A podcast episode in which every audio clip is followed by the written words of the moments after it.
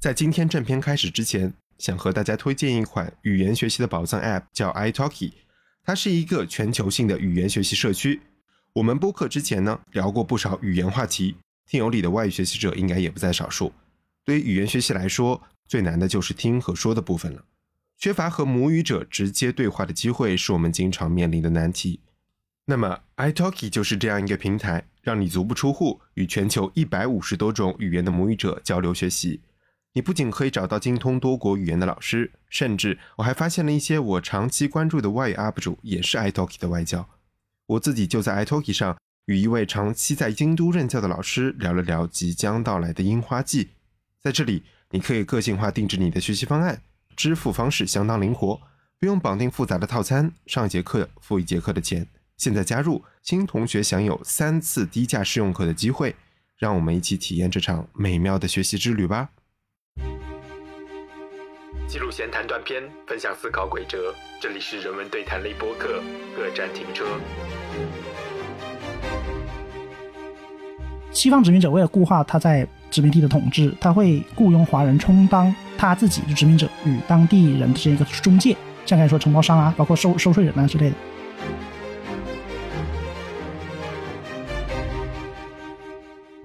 就是如果这个国家的呃政治生态环境相对平和，那还好；但一旦它发生了内部的一些权力更迭，对，那么华人就会成为一个靶子，成为双方众所指向的一个对象。但我觉得阅读了移民史之后，可能我们对这个安土重迁的解读会有一些新的想法吧。我觉得，呃，李明花他总结很好，他说，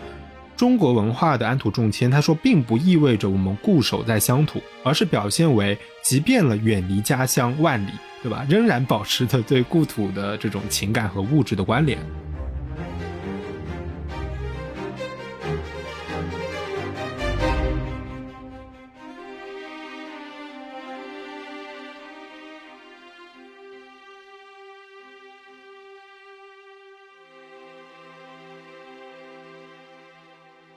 好，欢迎来到本期的各站停车，我是 Daniel，我是小子。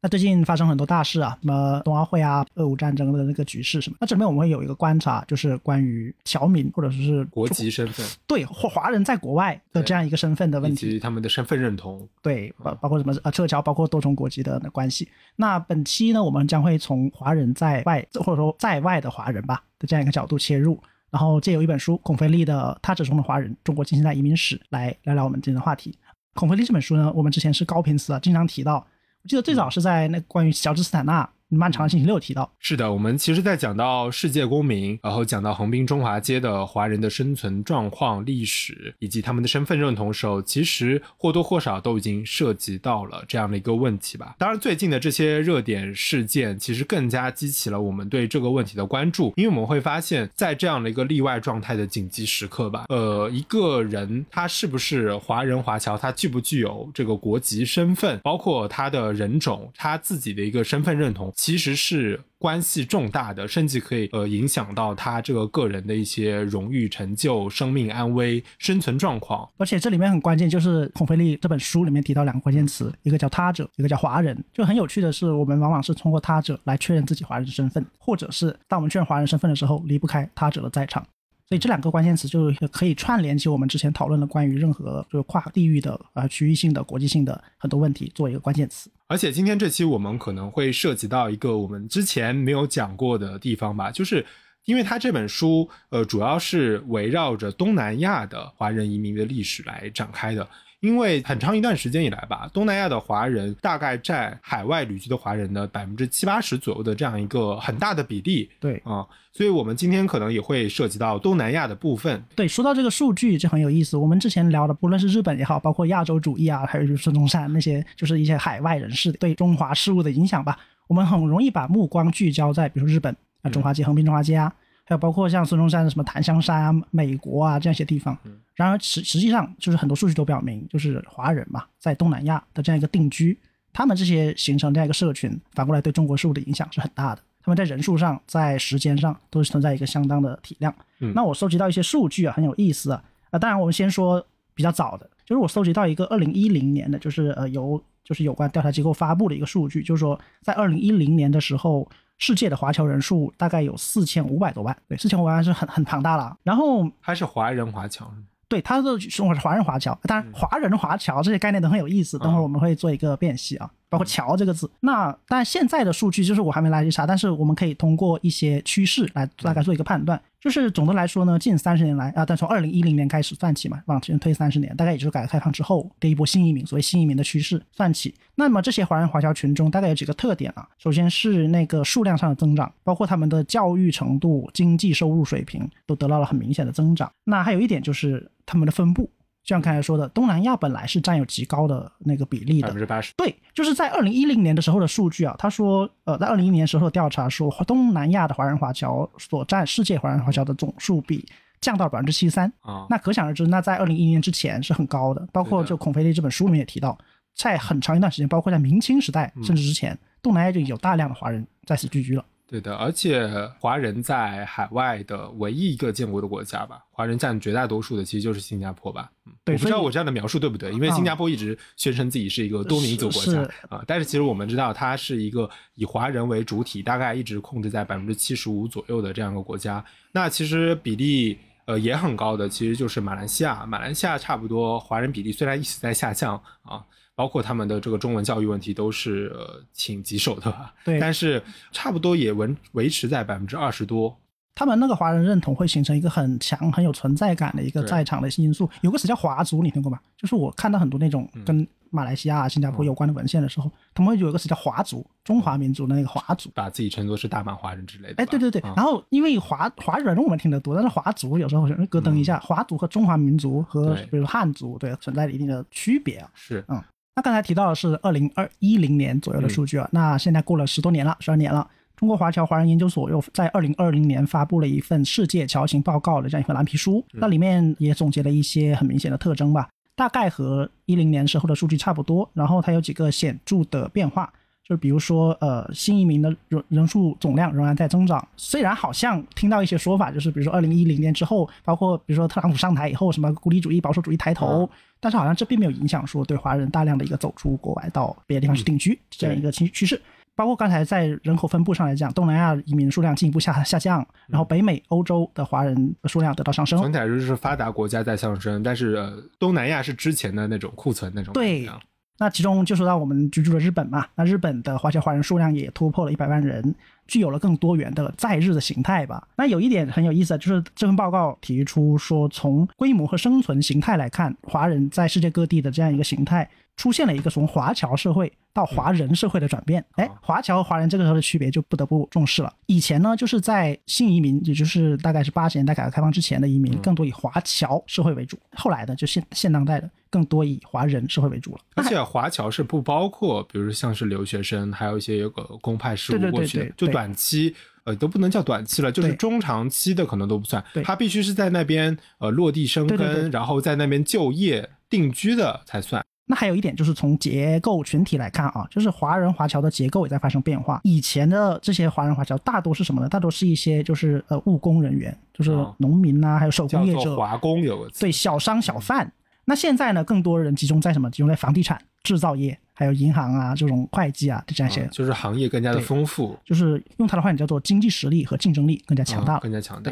啊，那刚才说到日本呢，那因为我们在日本嘛，就是关注一下日本的数据啊。那我查到了，就是日本出入境管理局的一个二零二零年的数据，里面显示就是中国国籍的这个中长期签证持有者大概在七十八万人。七十八万人是怎么样一个概念呢？呃，先说这两个数字啊，一个是华人华侨，差不多是一百万人，那这里面可能包括一些入籍的，一百万人其实基本上相当于呃日本一个很大的城市叫仙台的嗯整个城市的人口了。那仙台是日本的东北的第一大城市，啊也是宫崎县的呃县府，也是鲁迅留学的地方，所以我举这个例子给大家。对，仙台市是一百万人口，那差不多如果是七十八万人口，也差不多相当于是新舄县县府所在地的这个人数了。所以可能我们动辄会说啊，这一百万人无非就是中国的某个县级市的这个人口了。对，但是对于日本，日本也是一个人口大国了，但是在地方上的人口还是比较少的，所以可以想象有有如此之多的。华人华侨生活在这个地方，还有很多留学生，还有务工的人员，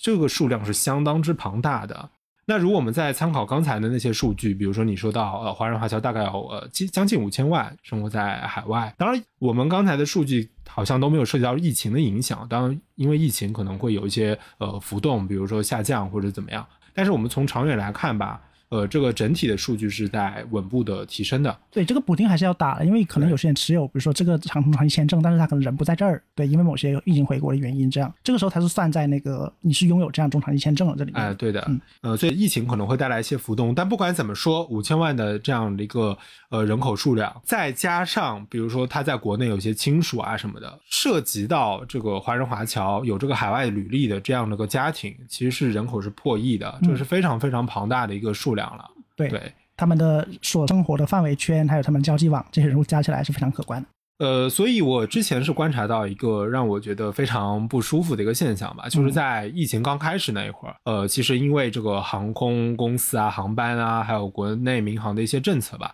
导致国内的这种舆论上，对于呃留学生，对于这个人华侨，都持有了一种非常鄙夷的态度，甚至出现了一些非常不友好、不友好的言。论吧，甚至觉得说，啊，这个人群其实是非常小的一批，为什么我们要呃考虑他们的一些呃处境呢？对吧？但是这里分享了这么多数据给大家，其实就是想想说，这个绝对是一个对非非常难以忽视的，是一种不容忽视的对存在，对一股存在了。尤其如果我们在考虑他们的家属的话，其实这个数量是非常大的，相应的家庭嘛。那好，那说了这么多关于华侨华人的这些词汇，对我们也是该对华人华侨里面这个“侨”字做一番辨析了。就这个“侨”挺挺有意思的，我是最近看了这么多这种关于海外华人的资料。我才意识到，原来“桥”这个字有这么多的可以玩味的地方啊。首先，华侨在一般的字典里面都说是叫做在国外居住的、拥有中国国籍的中国人。这里面就有两点我们需要在在意的，一个叫做在国外居住，第二个叫做拥有中国国籍。这两条不满足的话，它不太会被称为华侨啊。尽管我们在事实的称呼上，我们可能会有一种就是略称，就大概对略称都叫华侨。对，因为我们发现这里面有两个层面的问题，一个是法律层面，就法律如何认定；还有一个是我们心理层面，认同就是你你觉得他是不是，或者他觉得他自己是不是，嗯，会有这样的区别。那说到这个“侨”字啊，其实很有意思啊。这个“侨”字在呃字典里面的本意啊是人踩高跷。对，当一个人踩了高跷，他用用来形容那些比如就是表演的艺人，这个我们最早最早称为侨。那么这个“乔”字在后来的一个衍生义的形容词呢，就变成了高。对，比如说《说文解字》里面就说，那有些人他们的名字里面有“乔”，那大概就希望这个人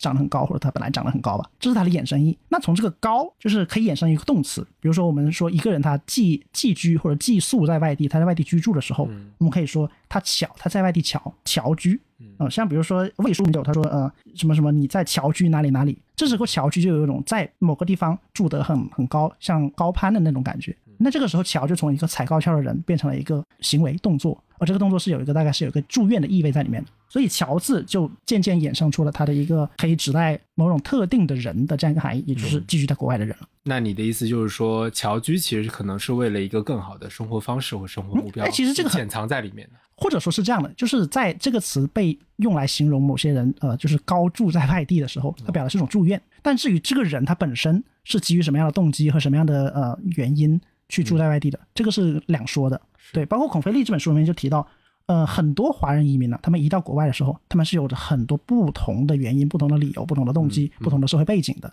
有自愿的，有被迫的。好，那说一下法律上华侨是怎么定义吧？哦，法律还是有点复杂的。是的，我查到的是叫《法学大词典》，就是中国政法大学出版社呃在九一年出的一个词典，但是现在可能应该是更新了吧？但是对我们先姑且看看他在法律上的曾经的定义啊，就是他说华侨是指。在国外定居的具有中国国籍的自然人啊，这个因为自然人就是一个法律概念了嘛，这个就更加细致了。然后他做了一些限制啊，比如特例不包括的，就是不包括出国旅行的，还有访问的人员，还有政府派驻他国的一些建筑建设工程技术的人员都不包括，以及什么呢？以及派国家派驻外国的公务人员和留学生。那与之相对的就是华人和华裔，包括什么呢？包括甚至很难统计了，已经对，包括子女。啊，对的，像我们之前提到那个横滨那期嘛，就提到关于国籍法这个问题，在很多时候国籍法的判定有时候是从属血缘的，有有时候是从属别的东西。那那个时候他们的子女是不是要算到比如华侨范围内？对，其实就是一个可以继续统计的问题了。所以和华侨不同啊，华人和华裔这两个称呼更多是指不具有中国国籍的情况下，我们强调它的一个比如社会身份属性或者它的血缘属性。像我们说华人，比如说海外华人力量，对，这个时候我们就不在意他的国籍，或者我们说华裔。那这个时候我们是注重他的一个继承的血缘，对，他是华人的后代，好的，那在梳理完了这三个很搞的概念，但是我觉得我们的梳理可能还是有一些漏洞的地方了。呃，真正的话，严格可能要法律上来解释吧。嗯但是其实我们日常用就没有这么严格的区分吧。就像就像说的，很多时候我们不取它的法律意义，我们取的是它的认是认同、认情感的意义的。就是一般意义就是有时候没有那么严格的去区分。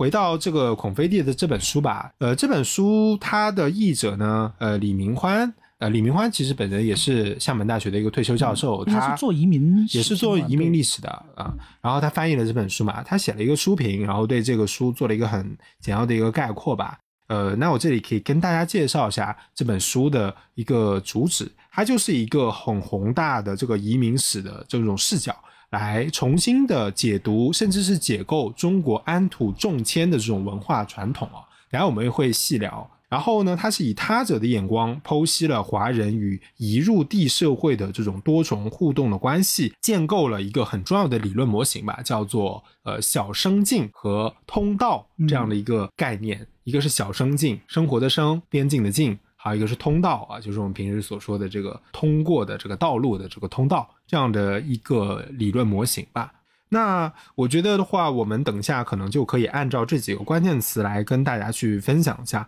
呃，我觉得就可以串起整个呃中国这个几百年的移民史的这样一个内容了。就是孔飞利这本书，它是把中国在海外的移民及他们的历史纳入到了中国历史的一环。嗯就是我们以前总会觉得研究中国历史，为什么要去研究这些在海外的这些华人？他们是不属于中国历史的一环的嘛？可是从刚才那不属于民族国家内部历史的一环。嗯。对，可是从刚才的很多数据以及他们的一些作用可以看出，他们实实在在是会对中国的历史产生影响的。他们有一种社会上的影响，有一种历史上的影响。对，这个是在一个很宏大的意义上需要研究他们的一个意义所在。嗯，你说到这点的话，其实也是呃一个华裔学者吧，就是王庚武，嗯他也是研究移民的。他其实有说过，研究移民历史其实有一个很很大的一个阻力，就是说，其实，在传统的官僚制帝国，还有现代的民族国家当中，其实对于这种移民历史，它其实基本上会是放在一个比较边缘的地位，它就是很难去定位。但是呢，当今我们的这种全球史观不断的出现，其实对于移民、对于华裔的呃华人华侨的这种历史也是更加的重视。对你说这点就特别有以前我们说到了一个关于声音的那个呈现，嗯因为这些移民很多声音他们是没办法呈现的，在传统这种大历史观里面，他们的声音会被忽视。而且整个就是这种民族国家，它对于呃这种移民的态度，整体来说还是比较爱美的。它既有呃吸纳他们力量的一个部分，对，也有对于他们采取一个不安警惕的态度吧。这个等下我们也会聊到。嗯，那我们接下来谈谈孔飞利提到的这个很重要的概念，叫做通道小生境啊。啊通道杠小生境，对，他们是一个连接起来的词。完整环节的不同部分吧。对那通道它是呃 corridor 嘛，corridor 就说是一个就是一个管道，连通 A 点和 B 点之间的这样一个对通道。通道主要说的是移民的故乡和他跨国的这种移民共同体之间的关系，就是他他的自己的母国和他嗯移入国的这样之间的一个信息管道吧。对，移入国、移出国之间会存在一个信息和物质的来往，对对，包括钱货、信息，对吧？包括一些人员往来血缘，是血缘，呃，就不可能完全断掉。啊，对，而这个过程是很发达的，就是它会遍布在比如说你的亲族、你的朋友，还有就是包括信息资源，包括一些钱，还有一些中介，哎，对，呃，商馆什么哎，的，是是，这个叫做 corridor 通道。嗯那小生境什么呢？这个词有点生僻啊，是 niche 嘛？niche 在英文词典本来它本意啊，本意是墙上的一个沟，墙上它不是生物学的概念吗？呃它有一个在在建，不根据建筑和啊方位上的意义，就墙上一个沟。后来衍生出一个意义，就是说，那在这个沟里面是可以嵌入一些东西的，而嵌入这东西是安定的。哎哦，那这是有它的衍生意义，就说是某个地方、某个环境可以让你在里面舒适的，就是生活生存哦。那生境刚才说是生存的那个环境的意思嘛嗯，但我们觉得有点生僻了，我们这个姑且改词还是有点生僻对叫做移民生态圈，对生态嗯圈或者是一个生活环境。对，它指的就是呃某一个移民群体，比如说中国移民群体，它在这个新的国家、新的环境当中的这样的一个生存空间吧。比如说我们前面几期讲的，呃，横滨中华街，它就是一个很典型的小生境的这样的一个嗯活动空间嘛，对吧？它里面有很多华人与母国信息来往、人员往来，对吧？还有食物的这样的一个空间。对，我们可以想象为就是一个线段嘛，它有两个端点和一中一条线。那刚才说的通道就是中间那个线段，而两两端的端点，当然可能不止两端，有可能很很复杂的一个网络。对。对，他们就是这里面说的小生境嘛。那举一个具体例，就是如果在移入国，比如说移入的那个国家，就会比如说唐人街这样一些华人社区，对的，那在移出的那个环境，比如说他们的家乡，会形成一个叫做侨乡的东西。侨乡对，嗯就是这个乡这个地方有很多人都移出外面去了，是，然后他们会通过各种形式钱或信息给这个他们的家乡寄送一些帮助他们家乡发展的地方。对。对，那这时候就形成一幅是有机的，然后并且很密切的一个途径了。呃，那说到侨乡的话，那就先跟大家大家分享一下，呃，中国几大著名的侨乡。其实很简单，就是我们的东南沿海，嗯差不多北至浙江南部浙南的这个瓯江平原吧，就是温州这里啊。温州大家都应该知道啊，温州不仅是在世界各地的移民，包括在全国各地的移民都非常之多啊。比如说著名的温州炒房团，对吧？在上海非常多啊，温州炒房团。还有就是我知道浙南青田人，青田人是在欧洲做生意的非常非常多。那浙江往下呢，就是到了福建了。那福建绝对是侨乡之首吧，嗯算是应该是人数最多、移民最早的一个群体。而且他们移民的那个空间也很广阔，既有啊非常东南亚，又有呃东什么东洋、南洋、呃西洋都有。呃，而且福建下面还分，就是各个乡县，啊他们都有自己的那种特定的一个移民嗯聚居地，就是他们特定的这种移民生态圈，以及他们专属于他们某个县的一个通道吧。对，对，比如说呃，之前我们讲过的福清人在这个日本呃就是非常多，对吧？嗯，然后就说大通道里面还有很多细细的小通道，对的，互相之间有嗯就各种交叉。通道，嗯对。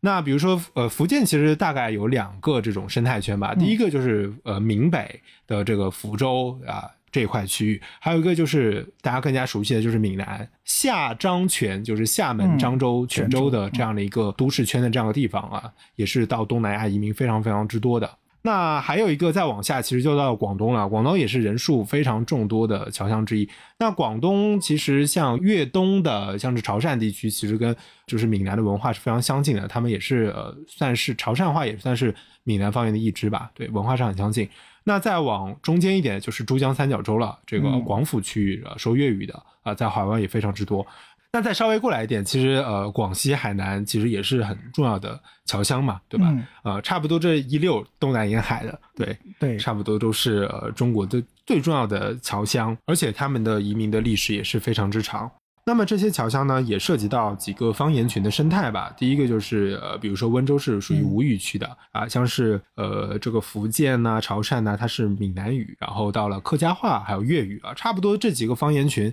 其实也是平移到了海外，对在海外也是形成了这些方言群。对我看到过一个数据，就是说那些海外华人他们所操持的方言的排行，对，都哦是沿海潮汕这边的方言是排在前列的。是的，那这个时候我可以分享一个我之前去东南亚旅游的一个小故事吧。我其实去东南亚旅游是，呃，算是日本之外最多去的最多的一个地方了，差不多去了四次，对，去了不同的国家。那之前有一有一次是去越南吧，我们是。算是自由行，自己组织。我们有一次是在大巴上吧，就是我跟我爸，呃，从越南中部的一个城市叫大乐，是以前是法国的殖民地，然后法法式风情的一个地方。然后大乐是一个高原，然后从这高原下来，一直到呃南部的，差不多到胡志明、美奈这个地方，中间是坐大巴的。然后呢，我爸就好像是问路还是问什么旅游的一些情况，就跟这个司机聊上了。那这个司机呢很有意思，他完全听不懂中文，但是他会讲粤语。哦，对普通话听不懂，他普通话是听不懂，啊粤语他是懂。嗯但是虽然这个粤语没有到母语的级别，但是呃，他跟我爸是能沟通的，我爸也会讲粤语，然后他们两个就是用粤语能进行一些基本的沟通。然后呢，这个司机他就是已经是很多很多代的华裔了。嗯，我这个就感觉非常的奇妙，你知道吗？嗯这种感觉就是说啊，一个人他能不会讲呃普通话，但是呢，他过了很多代在异国他乡生存，他居然还能保持着它原乡的那种语言，所以这个也是联系到孔飞地的这个概念，就是说明越南在一定程度上。保持了移民群体的一个小生境嘛，就是他们的这个生态圈其实得到了一定的保存的。过了很多年，对吧？他们还是能用粤语来进行一个沟通。就即便它这个通道可能都已经变换了不同的样子了，甚至中断了，对，可但能他它跟广东已经完全没有联系了。对他的家乡都已经换了多少波人了，对，但是他他们在那边可能还是在讲粤语，对，对这就是一个旅游的时候一个很奇妙的一个体验吧。那这个是关于方言的相关了。那不知道大家有没有一个疑问，就是说，呃，为什么是东南沿海这部分啊，产生了大量的移民。当然不是说其他地方没有，比如像呃山东、河北，其实也挺多的。对，嗯但是东南沿海呢，他们的数量的历数量多，然后移民的历史也非常早，而且遍布全世界啊。而且还保持我刚才说的这种方言的属性嘛。呃，其实这里面呢有很大的一个原因就是地理的原因。那其实我们打开，希望大家打开是地形图，对，啊打开地形图就能很明确的感受到，首先东南沿海的它的这个人口的密度是非常之大的。每一次，比如说北方发生战乱了。大批南迁的人口都会到了东南沿海这块地方啊、比如说这个明末清初的时候啊，然后是清末明初的时候，这个战乱频发嘛，对，就一批一批的人南下。那新的南下的人就会挤占原来的那些人的一个生存土地嘛。然后大家看看啊，东南沿海它是狭长的沿海平原，所以人均的耕地是急剧的减少。特别是福建啊，福建百分之九十都是山地吧，只有沿海地方有一些很崎岖的，而且他们海岸线也非常崎岖。再加上明清时候的海禁政策，实际上是会把那个居民离那个海岸的范围往后往内陆撤撤一段一段距离的。这个时候本身沿海那部分的空间也就进一步被压缩了。是的，嗯所以耕而且耕地面积也非常少对啊，包括这种由于交通不便，比如说跟中原跟平原的这个联系也非常之少，所以基本上那一边就形成了自己的一个生态圈了。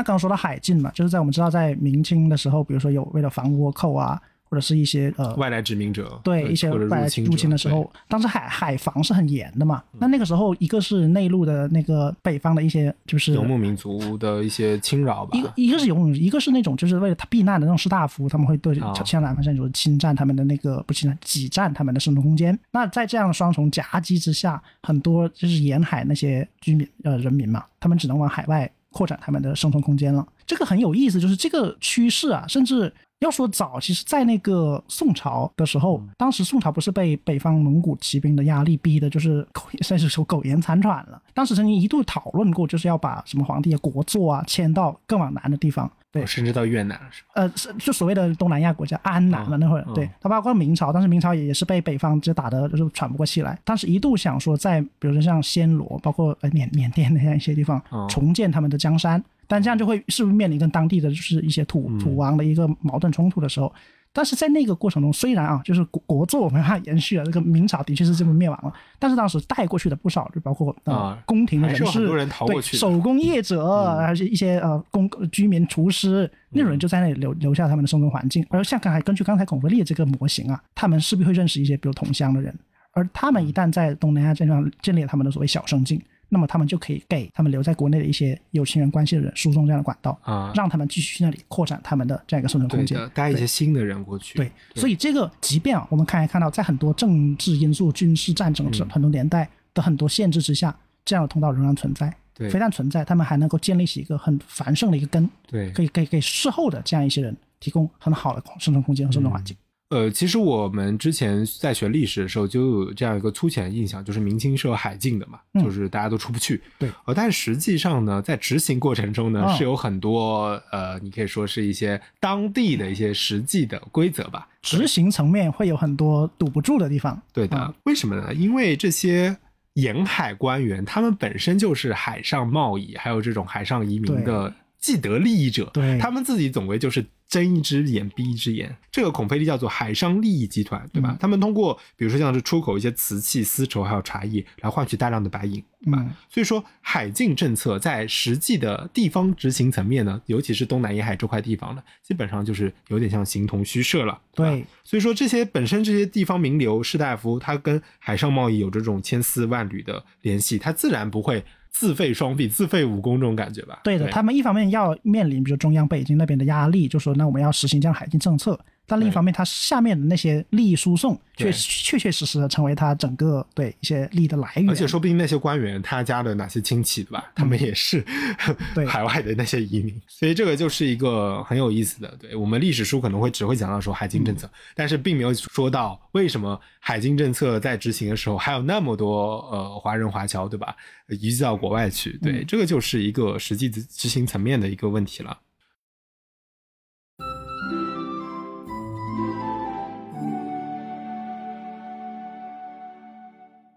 那既然刚才前面已经讲到了东南沿海移民最大的一个移入地吧，就是东南亚。那这个东南亚，他们在东南亚过着怎样的一种生活呢？这方面其实我们没有办法特别特别详细去讲每个国家或者每个呃城市。他们国一个是国家太多，对第二个是东南亚内部本身的国家也存在着一个变化。啊，而且早期移民他们还没有这个国家意识，对吧？对他们东南亚没有形成一个国家，都是一些欧洲的殖民地吧？而且像我们以前在那个横滨那期说到，是一些早期踏上异国他乡谋生存那些人，嗯他们认同更多是家乡认同。对我是从哪个乡出来的，那我在这个乡，我们老乡，我们组成一个老乡会，仅此而已了。到了后来，比如说近代民族国家概念兴起了以后，我们才有这样一个类似于中国中华民族的这样概念。所以在早期的时候，很多是的联盟是松散，相当松散。我这个老乡会跟你老乡会可能还存在利益上的纠葛，对，还互相竞争，甚至要武斗，什么都会有。对的，对，我觉得你说到他们的一个认同变化非常有意思。其实，在早期移民当中，它基本上是我们刚才说的，它依托自己的一个小生境移民生态圈，而且这个生态圈它是地方的，甚至不是省级单位，它是一个县级或者是地方出不了这个。村的有可能。很明显的，它是同方言的，更加容易去哎，聚集在一，起。方言本身是识别，方言本身是识别识别同意的一个代码。而且，就算你们在同乡不认识，比如说大家都是福清人，你们在福清根本就不认识，甚至是不是一个姓的，不是一个宗族的，嗯但是因为你们同样讲的当地的福清话，嗯对，然后你在异国他乡，你们就自然形成了一个同乡的这种生态圈。那这个生态圈能干嘛呢？比如说，它会有个呃同乡会馆，之前我们去横滨逛大街，其实也能嗯看到一些同乡会馆。互帮互助的互帮互助，对吧？比如说初来乍到那些移民，哦可以在当地先落脚，对吧？找不到地方，租房之前先落脚，然后呢，可以大家一起聚会，交流家乡的信息，嗯。然后共同供奉一个祖先呐、或者是神明，对吧？然后比如说婚婚丧丧嫁娶。嫁娶需要有人见证，那就是找同乡的人去见证一下。一些跟祭祀有关的活动，对，那这个是基本的啦。还有一个很重要的就是要借钱啦，嗯。我钱不够，对吧？那找谁借呢？谁会借给你呢？对吧？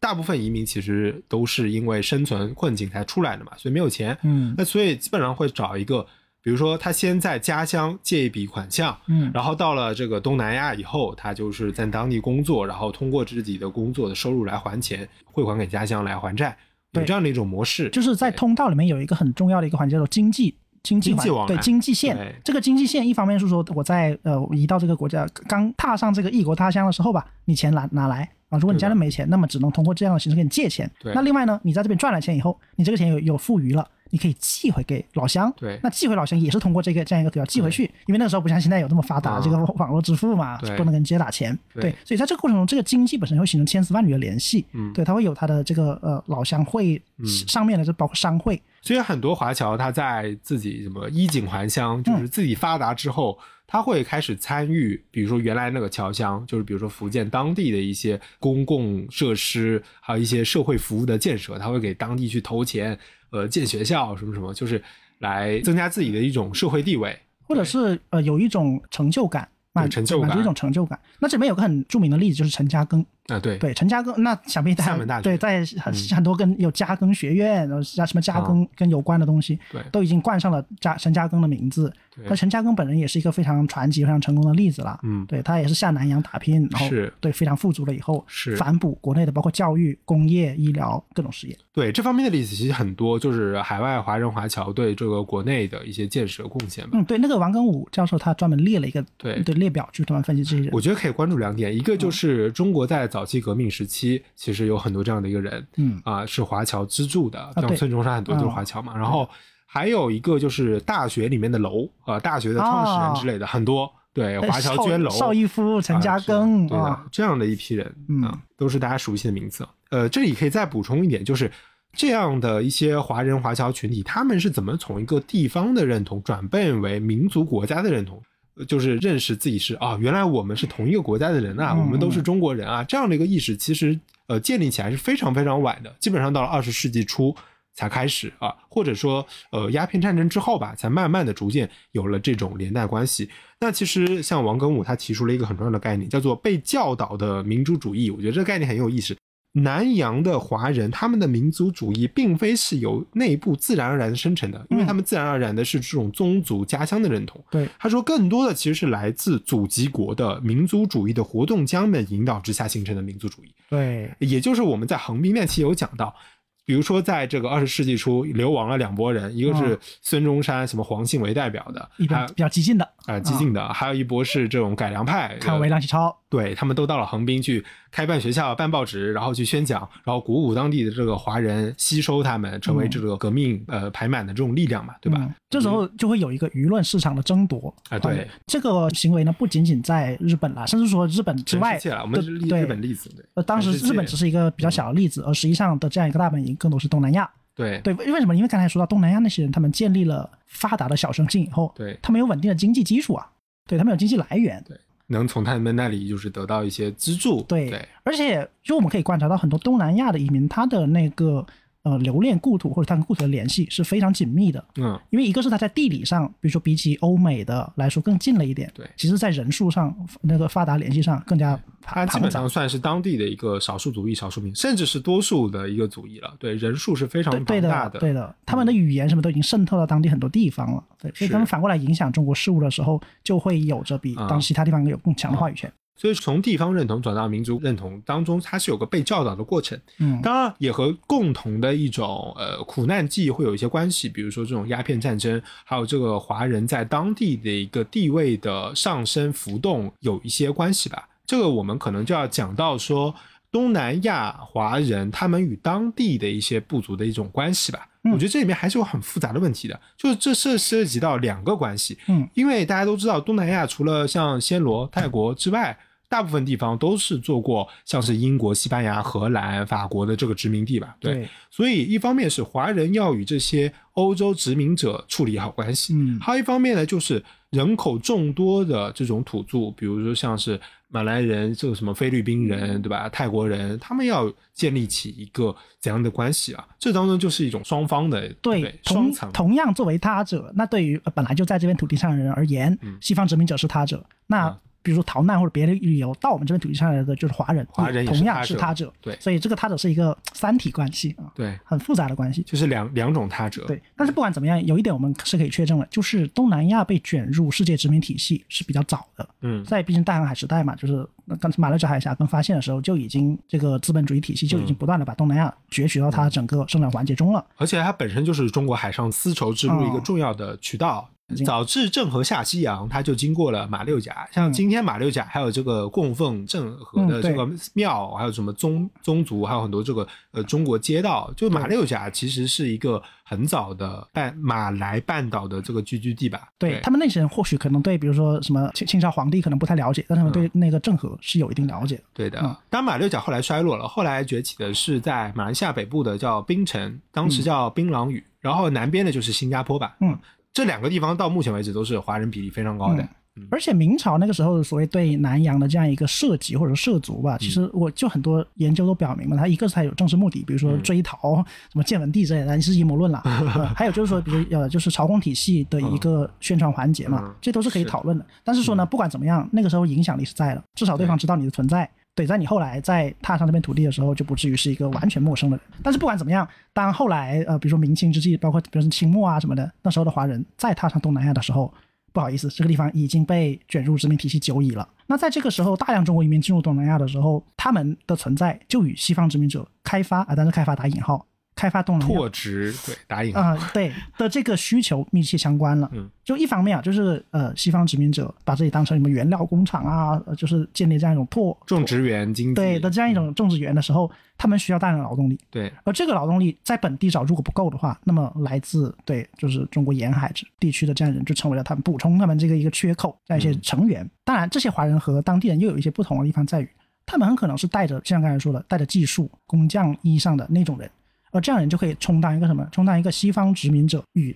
东南亚和他们试图染指的这样一个中国本土群的连接关系。在之前横滨那期也看到，中国人承担了西方殖民者与日本人贸易中的一个中介作用，嗯所以他们可能是既会日文又会西文还会中文这样，那他们就承担了很多这样的功能。而他们形成这样特殊的这样一个地位以后呢，他们在这个他者中的这个生存就是有了一些小小的变化，比如他们的生活环境可能会更好一些，他们更有利于建立起自己的诉求，对他们可以建起商会，建立起跟三个地方哦都可以保持很灵活来往的东西。其实大家可以想象的是一个金字塔的形状，嗯那这个金字塔的顶端就是欧洲、欧美的这些殖民者，他们的人数其实是非常的稀少的，尤其在东南亚。嗯这里面有很重要的原因还是地理原因，就是气候，他们不太习惯。嗯为什么说美国、澳大利亚、澳大利亚只是西南部啊，就是北美为什么能成为欧洲主要的移民就是输出的地方，就是因为那个气候是欧洲本土是很相似的。但是东南亚不一样，东南亚大部分是亚热带和热带地区，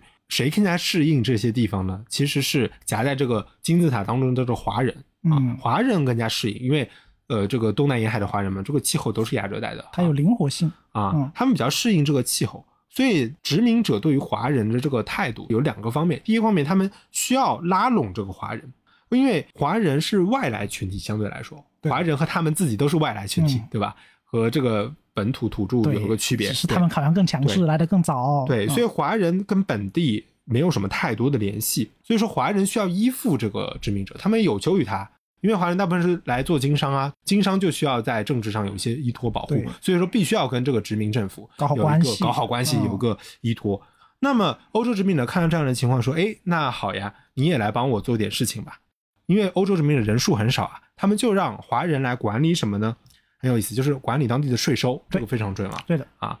为什么要管理税收呢？因为他们人不够多，没有办法去下到地方上面去收税啊，而且他们的官僚体制也不是特别的完备，所以说华人正好可以当担当这种中间商，做生意的中间商，还有叫做包税商嗯啊，所以很多华人就是通过早期就是通过这个包税商来起家的。那什么叫包税商呢？也就是说，殖民政府啊，它会是通过一些竞标活动，然后把这个就是征收税款的权利给承包给某一个人嗯或者组织。那这个时候呢，华人就可以去竞标，对吧？嗯那竞标成功以后，他就会给，比如说每年定期给这个殖民政府交一定款项或者是一定比例的钱款，然后呢，他就可以向就是基层去征税了。嗯比如说，他可以跑到各个种植园、各个地方的工厂，他去征税。那比如说像土著、像这种农民、像什么征税，对，实际上他也是为殖民者打工的。嗯打工，对对，既就是向下面征税，然后向上面呢交一定比例的钱款，那中间的差价。就是他起家的这个第一桶金啊，这种感觉。所以说，华人就是怎么说呢？他利用了自己的一个特色吧。第一，他们有商业头脑，对吧？本来就是经商做贸易的。然后呢，适应当地的气候，又跟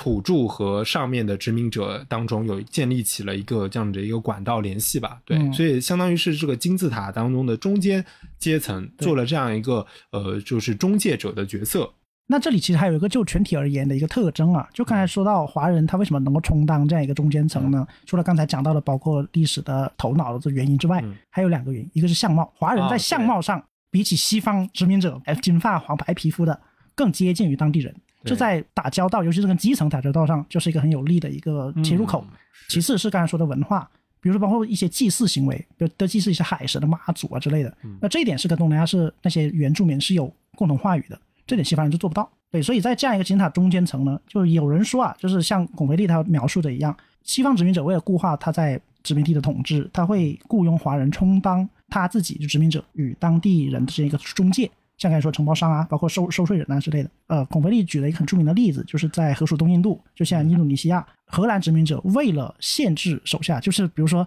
雇佣你这个华人当收税官，但是他也要防着你，他不让你做大。嗯万一你在过程中你这个差价你多克扣了一点，这对他的殖民统治是不利的，所以他就会在这里面就是端水，然后把华人放置在一个既不上又不下的这样一个位置，刻意的制造华人与当地住民之间一个矛盾。啊，这造成了后来，比如说二十世纪后来的一个东南亚的一个对排华问题啊的种种历史原因的一个渊源。就是他让你们两个种族在那斗，然后他自己在嘎嘎在上，对吧？什么事都没有的。这个在那种印度印巴那会儿已经干过了，对，所以这个我们刚才讲到这个包税商就是金字塔这个结构嘛，华人一直处在这个中间的这个位置。但是比如说到了这个呃殖民主义、殖民体系解体的时候，崩溃的，那这些欧洲殖民者他们拍拍屁股就走人了。是啊，但是当地的华人可就惨了，因为华人他很多是世世代代生存在那里，当然也有新移民，就是刚刚过去的。但是那些已经赚了第一桶金、已经成家立业的，他们比如说有专门的词形容他们的，比如像东南亚叫做“巴巴娘惹”，啊对，巴巴娘惹就是巴巴娘惹呃就是已经克里奥尔化，已经跟当地的习俗、语言、文化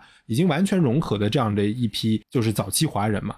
那他们其实已经已经成为当地国家的少数族裔的一份子了。那这个时候呢，他们就成为了民族主义的这个矛头所指了，对吧？嗯就成为了民族主义的敌人。为什么呢？你们当时在欧洲殖民者来的时候，你们是他们的助纣为虐。对助纣为虐，然后是他们的共谋，对对吧？来剥削欺压底层的这种民众，就成为这样一个矛头吧。因为我们知道民族主义它基本上是要树它在初期发展的时候是要树立敌人的，共同的敌人才是我们共同团结的基础。是啊。那与其说树立一个远在欧洲的已经走人的敌人，嗯，那最直接的就是在我们身边的，对吧？生活的这样一个少数群体，是不是？而且就像刚才说，虽然说到就是华人跟东南亚人在外貌上，在可能思想上可能是相近的，但是正如刚才孔飞力提到这样一个生境生境的的这样一个模型下，这些中国人他们的心永远不会向着你所在的这个地方的，他们大部分人还是愿意把他们赚的钱，把他们的影响力施加于他们的他们的家乡，所以当地人看来。你们不就是西方殖民者走了后的新的这样一个影影响呃对影响着我们的生存环境的这样一个存在吗？而且大家也知道，直到现在为止，比如说你看这个东南亚的十大富豪或者是百大企业当中，其实大部分都是由华人去掌控的。嗯，所以这当中既有这种阶级仇富，也有这种后殖民主义兴起之后，呃，对华人这种当时跟殖民者合作的关系去进行一个批判吧。对，对，所以说直到现在为止，就是华人的处境在东南亚吧，或者在世界各地都是有这样的一个问题。当然，比如说最最严重的，大家知道应该像是印尼。对吧嗯？印尼是最严重的，然后其次可能像是菲律宾，还有其实缅甸了，缅甸很容易被大家忽视。但是缅甸发生战乱的时候，比如说像呃到现在经常就是有就是有这个华裔逃到云南嘛，这个难民问题，对吧？我们也是直接承受的。就是如果这个国家的呃政治生态环境嗯。相对平和，那还好；但一旦它发生了内部的一些权力更迭，对，那么华人就会成为一个靶子，成为双方众所指向的一个对象。那其实呃，这里面当然有个特例啦，就是泰国。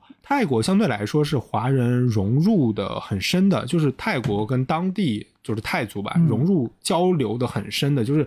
大部分现在好像泰国华人连就是比如说中文不会讲，然后呃就完全泰化了那种状况。比如说像前几任就是泰国总理嘛，经常就是有华裔血统啊什么的啊，甚至某一某些泰王好像之前早期的、啊、正信啊什么，他都是有泰国呃这个华裔血统的嘛。这个和泰国这个国家在殖民史上的一个相对保持独立的状态有点关系啊。有关系。嗯还有一个就是更加重要的就是泰国他们的民众，就泰族，他跟华裔他他们之间吧有一个很好的分工，嗯，就是泰国这个国家它本身是很重农的，重视农业，他不太去搞这些商业的这些贸易的东西。但正好东南沿海的移民过去以后，他们就承担了这个弥弥补了这个对泰国这个缺陷缺的、嗯缺失的这部分。而且在相当长的一段就是民族主义还没兴起之前呢，就是泰国皇室对华裔嘛，它相当于是一个就是授予你一些关于官方的一些认定，然后呢，甚至有华裔是直接参与到这个整个泰国的这个官僚体系当中的。但是转折点其实也是出在呃，大概是二十世纪二十年代，这个好像是某一任皇室拉玛六世吧，对，他出台了很多这个大泰族主义的民族主义的政策吧，对，也是对产生了对华裔的一些排挤。毕竟如果要找一个替罪羊、一个矛头，那肯定你是个首选。所以说，呃，在这个民族主义兴起这个阶段吧，这个在海外的这些华裔都是受到了呃很大的一个影响。对，尤其是近几年嘛，这个保守主义抬头的这个世界下，就更不用说了。呃，那个王庚武其实他在论文里面提到一点，就是他有说到这些在外的华人，其实大概可以分成三个不同的阵营啊。嗯一个就是非常的心系祖国，一切事物都以就是他的故乡为第一考量的。嗯那第二个就是相对中立的，他希望在故乡和当地政府之间寻求一个很好的平衡。嗯，对。那还有第三种就是可能完全关注当他在当地的一个生活状况了。嗯对。而这三种人里面，他们的那个比例是在不断变化的，尤其是在比如说涉及到政治动荡或者战争时期的时候，他们之间是要面临一个很残酷的选择的。你是哪一拨人，或者说你要决定之后去变成哪一拨人。这很影响说你这样一个华人群体在当地的一个发展。所以啊，我们就想回答一个问题吧，就是刚才也提到，在现在保守主义抬头，包括很多喧嚣的这样一个时代吧，我们为什么还要去关注移民，关注这些不在我们这个土地上的这些啊，人？有的人说你既然出去了，你说明心不忠还是什么，对吧？你换了一个国籍了，你就跟我们完全没关系了，你的对？屁股都不在这里啦之类的但是我觉得这些讲话，它其实忽出了一个很重要的问题，就是说，我就算比如说国籍不是这个了。但是有很多亲缘的联系啊，而且我觉得，等下我们也可能也会涉及到国家的这种海外贸易过程中，还有很多这种呃跨国贸易的过程中，这个华裔或者是华人，他一直是一个可以动员的一个力量，嗯，对吧？这个其实我觉得是很多人忽略了一点。好，那这是当下的部分了。那我们今天聊的是华人移民史嘛？正如孔维利这本书所提到一样，我们之所以研究移民的历史，是为了更好的观察之后的移民嘛，或者说之后的人口流动。那移民史的意义又是何在呢？那我们就想借用就是本书译者李明欢老师的一个分析嘛。他说，首先这是一个有学术价值的东西，我们可以把移民以及这个群体的历史纳入我们对中国历史的认知之中，我们就可以拓宽我们对中国历史的一个认知维度了。对，我们知道中那中国历史如果都是在局限于就是土地站在土地上的这些人口的话，那其实我们是忽略了像刚才说的四四五千万，对，包括以前那个时代的人口，包括沿海人口啊的一个相当大的一个比重的人，而且还有更多已经完全融入当地克里奥尔化，你分辨不出、无法统计的那一批。可是他们却实实在在对中国的事物产生的影响，这样就拓宽了我们研究的视域。那第二点就是一个可能说文化意义吧，因为正如这本书里面提到的“他者 ”（others） 这个词所讲的一样，研究他们也就是在研究他者，而他者在现在这个你说后结构主义的时代是无处不在的。用李明欢老师的话讲，现在进城的农民工可能对于城市而言就是一个他者，他们在城市里面的存在。正如当年的这些华人移民到当时东南亚社会，到他们所谋生的各个社会的这个一个存在，可能区别只是在于说他可能有这样的血缘或者他有不同的语言而已。但是他者问题始终存在。如果我们保持着这样一个对他者问题的关心，那么不光我们可以研究一些对华华人在海外的经历，我们甚至可以研究华人在自己所身处的这个生境里面不同位置的这样一个遭遇。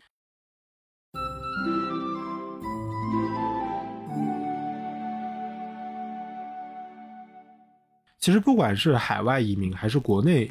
移民啊，其实国内移民更加多，对吧？这种你刚才说到的农民工，还有其实历史上，呃，虽然我们一直讲说中国是一个很注重安土重迁的民族，我们的文化传统是如此，小农经济，对吧？自给自足，但是有个很重要的点啊，我们长期以来，比如说边疆要拓荒，还有这个农垦开垦，然后军屯什么的，其实一直以来都是有大量的这个呃移民，尤其是国内这个移民是存在的，对吧？那么他们其实有一个关键词，就是叫做流动，对吧？嗯我们对于流动的一种想象是如何建构的？那其实我们的传统观念来对流动一直是有一种比较负面的一个理解，比如说认为流动就是不安全的、不安稳的，是流民的，这个人的身份肯定不高啊，然后是可能是呃肮脏的或者怎么样，就是有很多对流动的一些不好的理解，包括我们现在对于自己生活的一些比如说无。业游民，嗯对是，因为无业就意味着说你无恒产无恒心，你就必须在游荡，而游荡是不稳定以及混乱的一个对，包括我们想找稳定的工作，嗯想找一个稳定的家，想买房，对吧？其实很大程度都是我们对于流动的一种想象，我们移民的一个想象。对，这个是很大的影响了我们今天做出的一些呃选择，包括这种呃人口结构吧。那么其实呢，我们从小的认知吧，就是说中国的文化就注重安土重迁。但我觉得阅读了移民史之后，可能我们对这个安土重迁的解读会有一些新的想法吧。我觉得呃，李明花他总结很好，他说中国文化的安土重迁，他说并不意味着我们固守在乡土，而是表现为即便了远离家乡万里，对吧，仍然保持着对故土的这种情感和物质的关联。对，嗯，当然，我觉得这种关联可能有有有这个疏有浓，有一些变化，但是我觉得这种联系或隐或显的联系，基本上都还是存在的。呃，比如说他说我们中国人说一家人，对吧？这个一家人不一定大家住在一起，有可能是亲戚，甚至有可能只是说同乡会馆，或者是说这同样一个方言，对吧？就算这个血缘亲缘没有这么多联系，但是有一种想象的这种共同体的认识在里面。对，这个可能是他说是这种另一种意义上的安土重迁吧，就是说这种土它是一种流动的、不受地域限制的一种土，可以说是一种抽象的土。对就是你在这个空间和在这个空间，这个空间不一定要有实际上的，比如数字上的接接近，嗯但是它必须要在心理上、在概念上保持联系。是对，所以它这个安土重迁更像是一种什么呢？是更像是我虽然安的是土，但这个土它不是需要我用脚走的，对它可以是我有人在西半球，我的家乡在东半球，但是你在我心理上可能就是只有一指之隔。嗯还有的人说，就是比如说有些人出国很久，但是他的这个小生境，对吧，一直还是自己的同胞、对啊，有这样的一个情况，那这种可能在他看来也是一种安土重迁的表现吧。对，我们可以对安土重迁做一个更广泛的理解了，就没有必要说一定要我的尸骨埋在某个地方。嗯虽然这个是安土重迁，我觉得它一个隐含的一个基本意吧，它是一个隐含的一个、一个逻逻辑上的结果啊，就是说它一定要落叶归根可能是一个它隐含的结果。对不管是像我们看到了很多当时因为二十世纪很多社会流离，就是最后需要落叶归根的这些人，还是说现在，但现在我觉得是更加便利了。开放。现在一个是便利，一个是什么打钱啊什么的更加方便了。嗯那还有一点其实就是衣锦还乡了，对吧？就跟落叶归根是一个配套的，自己功成名就了，对吧？要要建设自己的家乡了，差不多是有这样的一个观念。那这里其实就牵涉到一个很关键的词了，就是移民。对我觉得啊、该讲们最后最后稍微讲一下这个词吧，我觉得还挺有意思。就是他有说到英文当中 immigrant 这个移民，它不能完全对于说中文的这个移民，嗯因为他说呢，英文它指的是呃从自己所在地迁出以后呢，并永久性的对啊、永久性的定居在另一个地方。我也查了这个牛津词典，确实有这个永久性的 permanently 啊，就是有这样的一个词在里面。但是他说，中国中文语境当中的移民呢，虽然包含着这个人从一个地方迁移到另一个地方这种流动性的概念，但它不一定是永久性的。对中文的移民更多是强调这个呃动动宾短语移其民嘛，移把移作为动词是移动词，嗯我移其民到某个地方，这个在一些古籍呢，比如说某某个地方的人民因为战乱什么的，我把这个民移到什么移之河东，移之河西，移其民。有这个意义在，但是它不并不保证移民之后的结果，嗯以及它不保证说移了这些民他们自己的想法。对，但在西方那个 immigration 里面，它很多时候是从一个结果上来出发的，就是这个移移居到别的地方的这个人呢，他是已经享受了这样一个过程，并且得到了这样一个结果，我取得了比如当地的国籍，那我们叫它 immigration。对，但是在中国很多语境下，我们把这个过程都讲成移民。比如说，我现在在努力移民，我现在在这个奋斗的过程中，我在移民。嗯对，所以这个是相对宽泛的。我们刚才讲到了很多，包括呃移民史啊，还有移民过程啊、移民生境啊，都是在这样一个过程意义上讲。就是说，中国中文的语境当中，移民是很有可能它不是永久性的，它是一个暂定的。嗯对甚至这个人我要出去之前，我就觉得我要回来，对吧？对很多，所以为什么呃，我们常有个印象，就是说华人在其他国家是很难被同化的，就是他有这样一种所谓的安土重迁，对吧？他说我要告老还乡，我要衣锦还乡，对吧？对我未来。呃，还最终还是要回来的，还要是跟我的祖宗、跟我的亲族有这样一个联系。对，或者说这个童话，它很广泛的意义上讲，它是很深层认同上的童话，你根本做不到这一点。但是呢，它可以在别的层面，比如说它的服装、它的语言，甚至它过了几代以后，可能它的肤色都沾染了一点不一样的肤色。嗯即便如此，但是他内心深处依然有这样认同。像你刚才说到的那种，比如说不会母语了，但是他可以在饮食上、饮食习惯上，包括一些方言，对，也不能变成文字哦的这些方言上，仍然保持联系。嗯对，那这个我们是可以把它列为安土重迁的一环的。他们非常流动，非常灵活，对他们可以在选取自己展示给外界的姿态的时候多一个选择。那最后想讲一点当下关于这个排外和保守势力抬头的这样一个环境下的一些思考。那在现在这个大家都主张我、主张我们而排斥他们的这样一个时代，我们还有没有必要去别的国家或去别的地区做一个他者，是吧？被别人凝视，被别人排斥？那我就想说，我们之前也聊了不少关于世界公民啊，关于全球化的这样一个想法嘛。虽然我们也知道这可能有一些空中楼阁，但是还还是不得不说吧，全球化仍然有它的必要性和可能性。必要性是什么呢？让我们也知道，从数据上看啊，很多人还是愿意走出自己的就是一个故土，愿意到更广阔的世界去开阔开阔他们自己的一个生命吧。这是一个很有存在的一个人性基础的一个行为。那其实可能性是什么呢？虽然有疫情和很多思潮的限制了。可是我们也看到，像刚才提到科学技术技术的发展，为我们在建立这个通道小生境的时候提供很多便利。我们完全可以通过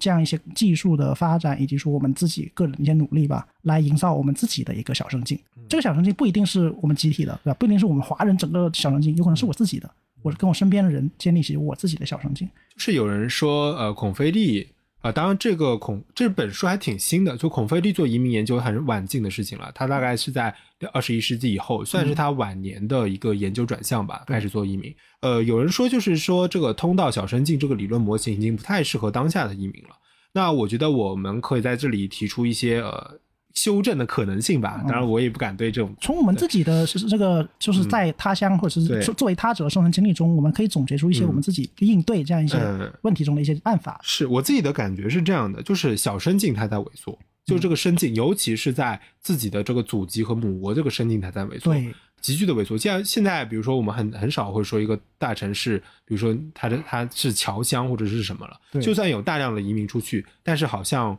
那个原本的那个地方它不会被冠以说侨乡的这个标签了。呃，但是我觉得通道是在加强的，就你刚刚说的，我们的这种联系是越来越频繁，甚至我觉得通道在某种意义上它已经完全被互联网所覆盖了，全球都已经被互联网结成一体是啊了，就是西半球发生的事情，就像我及时我就可以知道了。是啊，嗯就像现在，比如说你要像以前要去汇款、要去转账、嗯要去借借贷，啊对吧？它是要通过同乡会啊这种组织，，要写信邮寄，一个月以后，哇对，啊，它需要这种固定的专线通道。但现在你想想看，我在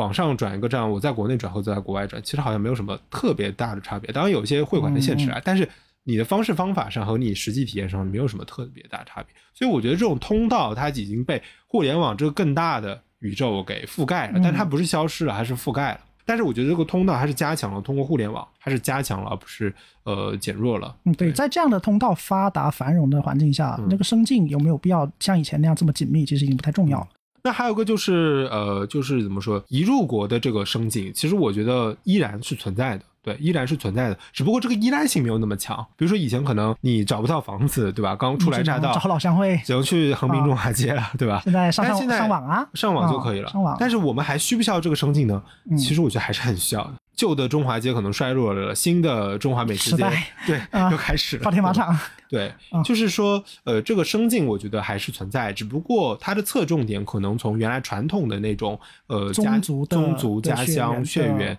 变成了一种可能是实用性的，我觉得。对实用性的连接，呃，比如说是找工作的连接，或者是找房子、找呃找这个食物，对吧？吃的东西、买东西的这种连接，我觉得它是变成了这种，这是可能是我们对我们根据自己的生活体验对呃这个小神经通道的这个理论模型嗯做的一些小小的补充吧。好的，那我们今天从呃孔飞利这本《他者中的华人：中国近现代移民史》这本书出发，啊、当然这本书也是我们之前讨论所有跟流动、跟异乡他国有关的话题的时候高频出现的一本书了。从这本书出发呢，我们聊了一聊就是移民这个概念以及华侨华人这些概念它的一些词源啊，它的发展，以及说在东南亚华人华侨移民的这样一个生态和历史，并且我们还就是对现在以及未来的可能的一个移民或者是心态的变化做了一番展望。那如果大家有什么就是关于移民的想象，或者是大家身边认识认识这种华侨啊，或者看到这样一些对生态啊，也可以分享在评论区，我们一起讨论。好，那我们就下期再见。好，那么下期再见。